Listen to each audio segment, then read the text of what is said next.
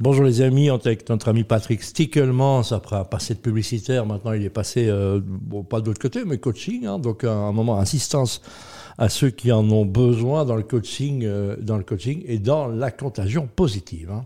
Exactement. Donc voilà, ça s'irradie, hein, comme, comme tout. Alors, on, on dit souvent que c'est toujours le leader qui doit choisir, qui doit décider, mais c'est doit peut-être pas toujours être lui, en fait. Mais en fait, dans le modèle qu'un jour, j'espère qu'on expliquera euh, pendant ces chroniques, quoique c'est un peu difficile parce que c'est un dessin. Je rappelle que c'est ton choix, mais on peut, on peut expliquer un dessin, c'est faisable. On, Ah va, ben on va voilà. tenter Eh l'exercice. bien, on, on- on verra. Donc, si tu veux, au départ, on a le chef qui décide tout et qui impose tout euh, à ses collaborateurs. Ça, c'est du temps du taylorisme.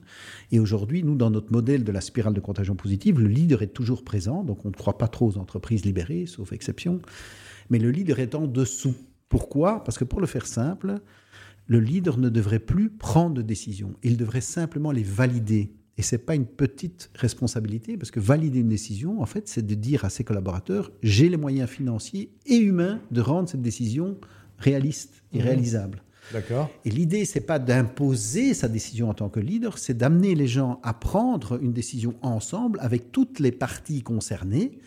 Et très très souvent, quand on met ce processus en œuvre, on se rend compte que la décision est encore plus euh, volontaire, plus engageante que si c'est le leader qui l'impose. D'accord, votre avis m'intéresse, c'est un- c'est une question qu'on peut poser. Hein. Mais évidemment, et votre avis m'intéresse, mais il faut leur dire alors à ce moment-là, est-ce que votre avis m'intéresse, mais de toute façon j'ai déjà pris ma décision, Ouais. ou est-ce que votre avis m'intéresse pour qu'on prenne une décision que, à laquelle tout le monde adhère explicitement?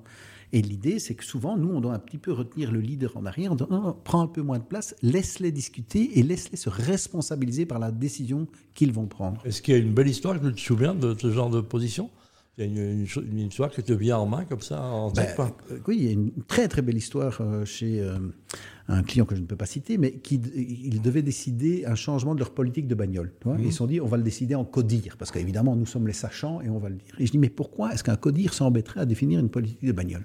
Mais Patrick, si on laisse faire, ils vont tous venir avec des BM, etc. Je dis, mais ça, c'est une fausse croyance et c'est une fausse projection.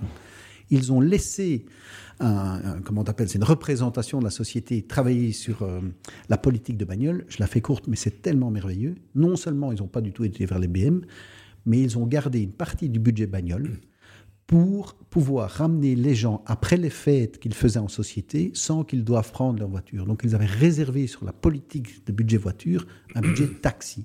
C'était fabuleux, quoi. Voilà. Fabuleux. Et on peut partager aussi du côté de l'équipe euh, de hockey hein, qui a tout gagné. Et justement, c'est la décision est prise dans le groupe tout le temps. Et voilà. Le- le- L'entraîneur, il dit quand le match a commencé, c'est les joueurs qui décident, j'ai plus rien à dire. Exactement. Voilà. Et il le dit fièrement en disant voilà, ça fait partie, c'est eux qui jouent, c'est plus moi. Voilà. Donc euh, l'exemple. euh, Mais je suppose que même pendant l'entraînement, il leur demande comment est-ce qu'ils se Ouais, sentaient et mieux avec et les toutes- autres. Et toutes les décisions sont prises collégialement, Voilà. que- bonnes ou mauvaises, et c'est ça qui est Voilà. important. Et pourtant, il y a un leader. Voilà, Hein, c'est ça qui est exactement. important. Il y a un chef à la fin et qui est encore plus respecté quand euh, dans genre de contexte. Exactement. Merci beaucoup.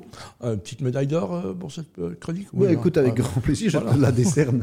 Voilà. Petite médaille d'or, on va monter sur le podium. Quelle interaction Je sais même plus comment Marcel Brabançon, mais on s'en fiche. Allez, on se retrouve la semaine prochaine. Demande à le terme. Ouais. La semaine prochaine.